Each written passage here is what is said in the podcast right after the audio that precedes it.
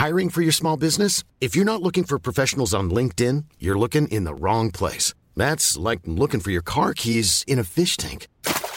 LinkedIn helps you hire professionals you can't find anywhere else, even those who aren't actively searching for a new job but might be open to the perfect role. In a given month, over 70% of LinkedIn users don't even visit other leading job sites. So start looking in the right place. With LinkedIn, you can hire professionals like a professional. Post your free job on linkedin.com slash people today. Periodismo en riesgo. Una aproximación a las amenazas que nublan el quehacer informativo. Presentado por la Sociedad Interamericana de Prensa. Una producción de Organización Editorial Mexicana.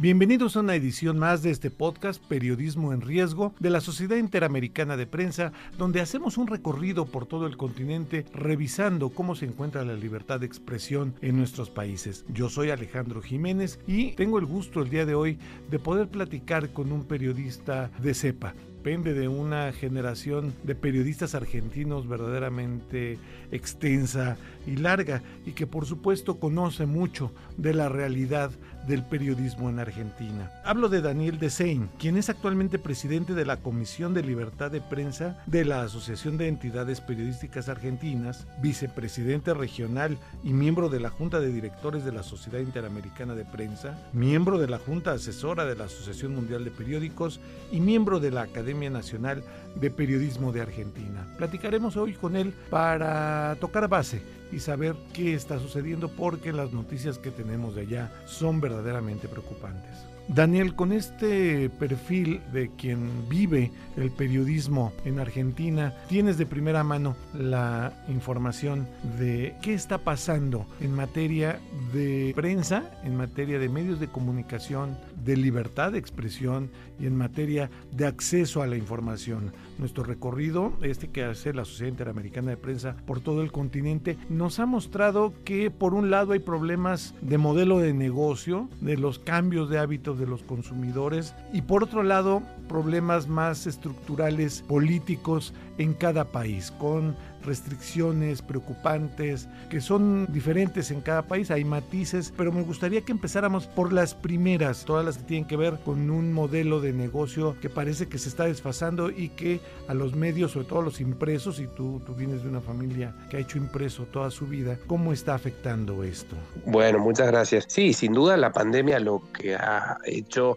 en todos los mercados es acelerar tendencia. Por lo tanto, las caídas que veíamos en circulación se aceleraron, las caídas que veíamos en publicidad todavía más, ¿no? con números extraordinariamente eh, significativos, y eso implicó que la carrera en la digitalización y en la transformación de modelo de negocio tuviera que acelerarse. ¿no? Hemos visto cómo al mismo tiempo se han reducido extraordinariamente las plantillas la mayor parte de las empresas periodísticas y cómo se, se tomaron muchas medidas de, emergencia. ¿no? Entonces, la Argentina desde ya no, no permaneció ajeno a esta situación. Si bien eh, la Argentina cuenta con empresas periodísticas en términos comparativos bastante modernas, con redacciones muy ágiles, con ya un proceso de transformación que lleva un tiempo y que se manifiesta, por ejemplo, en el nivel de las suscripciones digitales. El diario La Nación de Argentina, por ejemplo, es el diario con mayor cantidad de suscripciones digitales de toda habla hispana. Clarín está muy cerca también de estos medios regionales, también están generando nuevos ingresos desde esa vertiente, ¿no? Y también compiten en cuanto a los volúmenes de, sus audiencias digitales. Los principales medios argentinos están en los primeros puestos compitiendo con los españoles en los volúmenes de audiencia y hay casos muy notables como el de Infobae, por ejemplo, ¿no? Infobae es el medio nativo con mayor audiencia de habla hispana. Entonces tenemos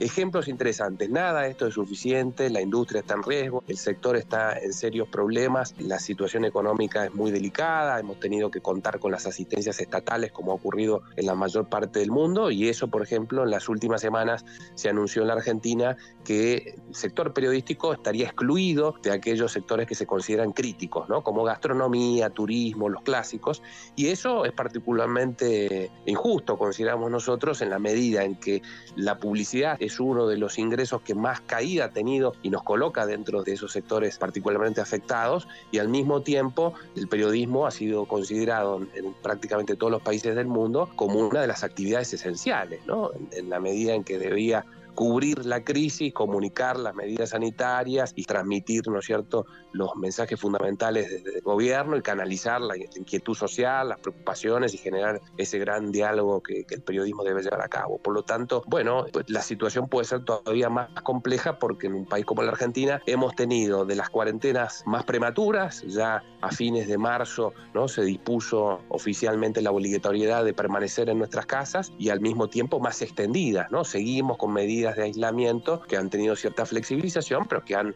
impactado en una economía que ya estaba muy debilitada de manera muy particular y que hace que al mismo tiempo, desde el punto de vista sanitario, la Argentina sea uno de los países con los números más preocupantes, tanto en la cantidad de muertos por millón de habitantes como en la cantidad de infectados. Así que ese es un panorama general. En México también la parte de salud no estamos muy bien y tenemos muchas críticas internamente, una gran polémica nacional sobre el tema de cómo se ha manejado la pandemia a nivel gubernamental, es otro tema. El cambio de perfil de las audiencias, el relevo generacional, aceleramiento que se tuvo que agudizar por la pandemia, habla de que las, eh, cuando menos en Argentina, hay quien lo está haciendo bien, porque hablábamos con la gente de Colombia y no, no podían monetizar este cambio, en México no lo hemos podido lograr, mucho menos Centroamérica, de convencer a las nuevas audiencias que ya consume cosas en streaming, que ya no ve la televisión tradicional y que por supuesto ya no compra periódico en papel. Podríamos decir o estoy exagerando que en el caso de Argentina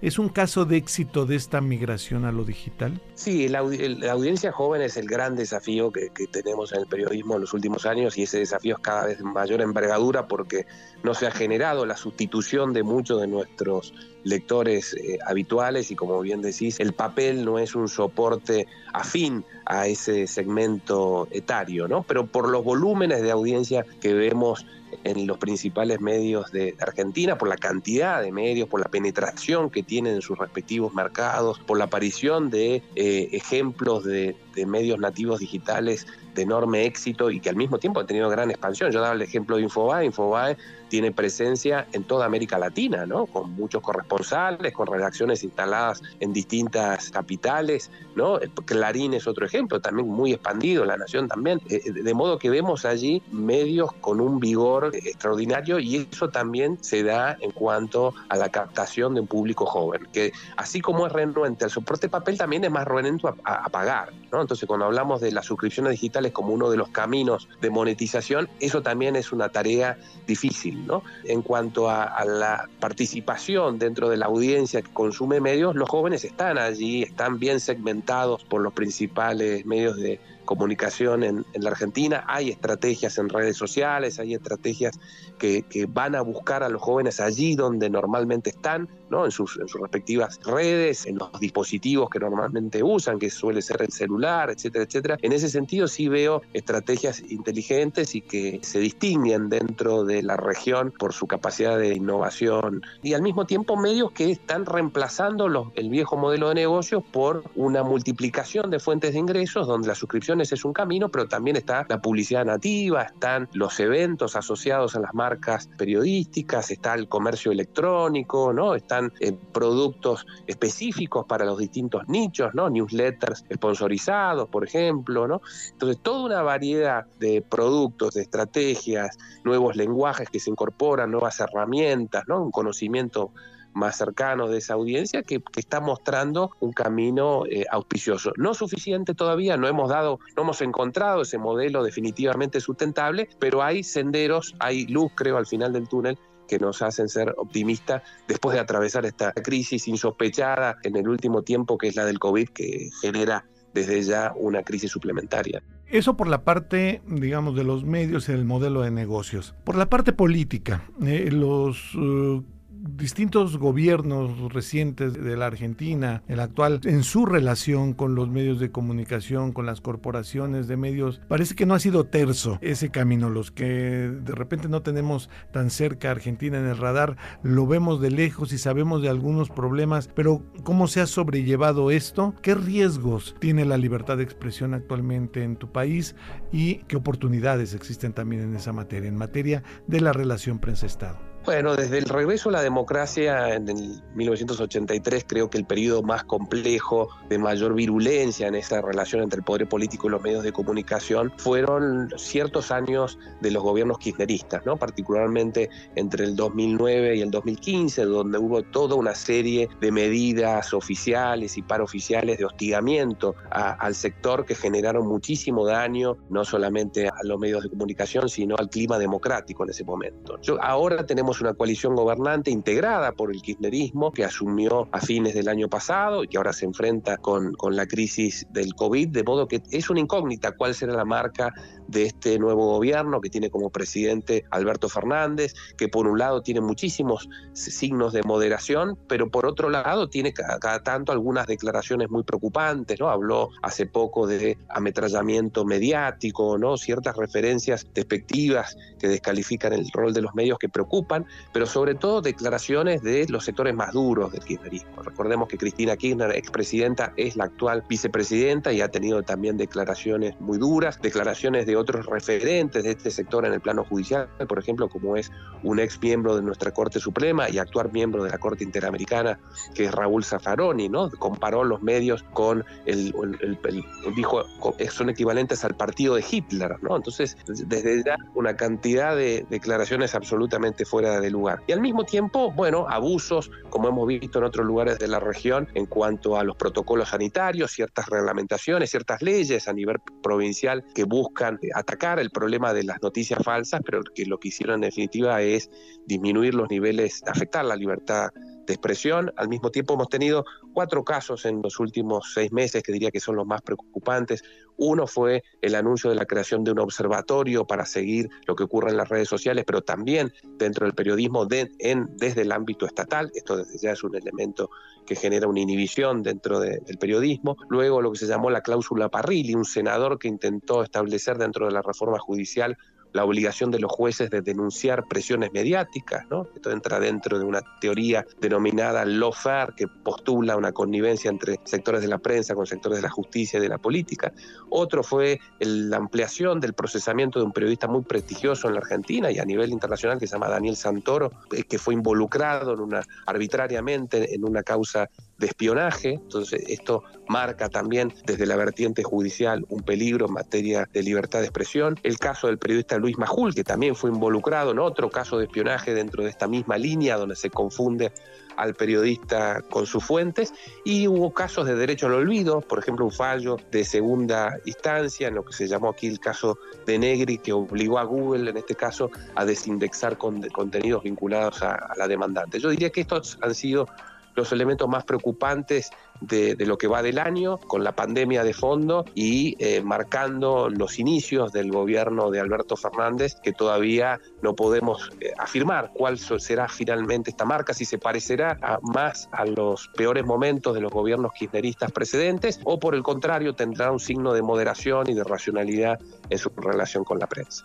¿Cómo toma este momento al gremio argentino? Hay referencias en otros países, particularmente México, en mi país, donde los medios de comunicación, sobre todo los impresos, viajan muy desunidos a la hora de defender cosas comunes o causas que deberían ser comunes. ¿Cómo toma este momento donde existen este tipo de debates como los que tú mencionas, estos cuatro casos?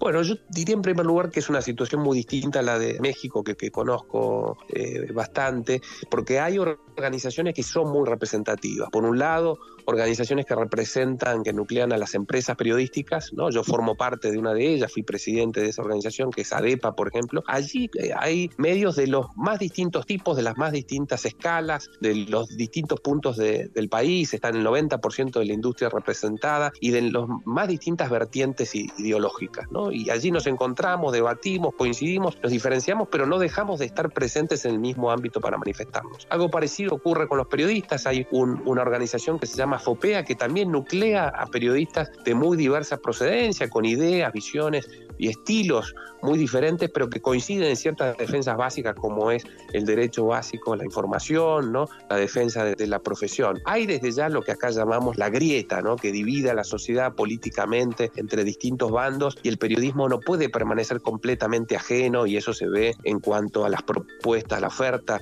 editorial ¿no? de muchos canales de televisión en particular, de, algunos medios y a veces se generan allí ciertas disputas. Pero eso que en algún momento tuvo un tono muy alto en años anteriores, yo creo que hoy no tiene los grados de virulencia que tuvo en su momento y, creo que estas organizaciones, estos espacios de diálogo y de ciertas coincidencias y de representatividad común son muy importantes para mantener cierta cohesión. ¿no? Por supuesto que siempre hay ejemplos en los márgenes, pero yo diría que en líneas generales nos mantenemos unidos frente a los grandes atropellos comunes. Así que básicamente diría que ese es el escenario en la Argentina. Muy bien, Daniel, pues te agradecemos mucho estos minutos de plática con nosotros y con toda la comunidad de periodismo de la Sociedad Interamericana de Prensa. Me permito tender un puente de comunicación contigo para abrirlo y poder tener una comunicación mucho más fluida sobre lo que está pasando en tu país y lo que pueda sernos útiles a todos los demás del gremio en América Latina. Daniel Desain, destacado periodista argentino, muchas gracias.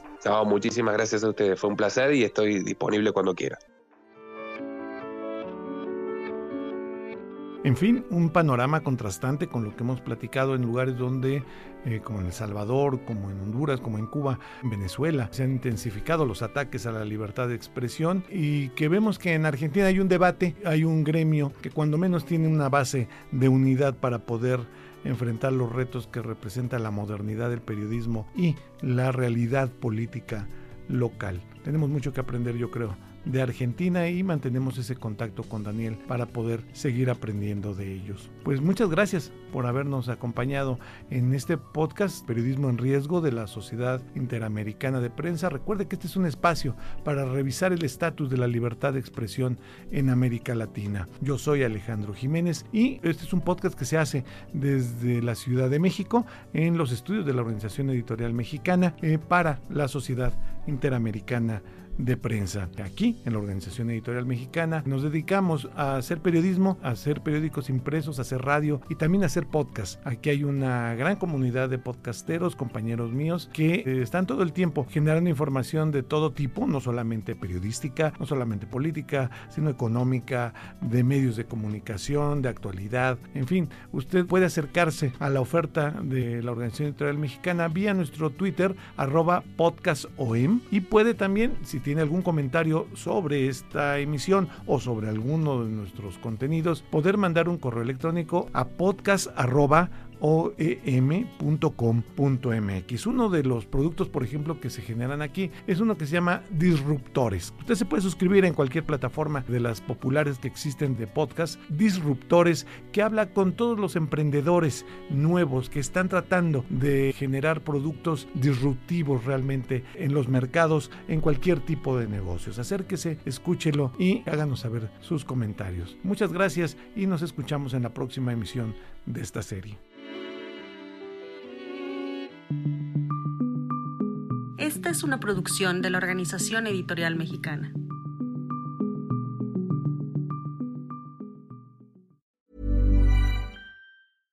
How would you like to look five years younger? In a clinical study, people that had volume added with Juvederm Voluma XC in the cheeks perceived themselves as looking five years younger at six months after treatment. Look younger, feel like you. Add volume for lift and contour in the cheeks with Juvederm Voluma XC. Reverse signs of aging by adding volume to smooth laugh lines with Juvederm Volure XC. For important safety information and to find a licensed specialist, visit juvederm.com. That's J U V E D E R M.com. Not for people with severe allergic reactions, allergies to lidocaine, or the proteins used in Juvederm. Common side effects include injection site redness, swelling, pain, tenderness, firmness, lumps, bumps, bruising, discoloration, or itching. There's a risk of unintentional injection into a blood vessel, which can cause vision abnormalities, blindness, stroke, temporary scabs, or scarring. Talk to a licensed specialist to find out if it's right for you.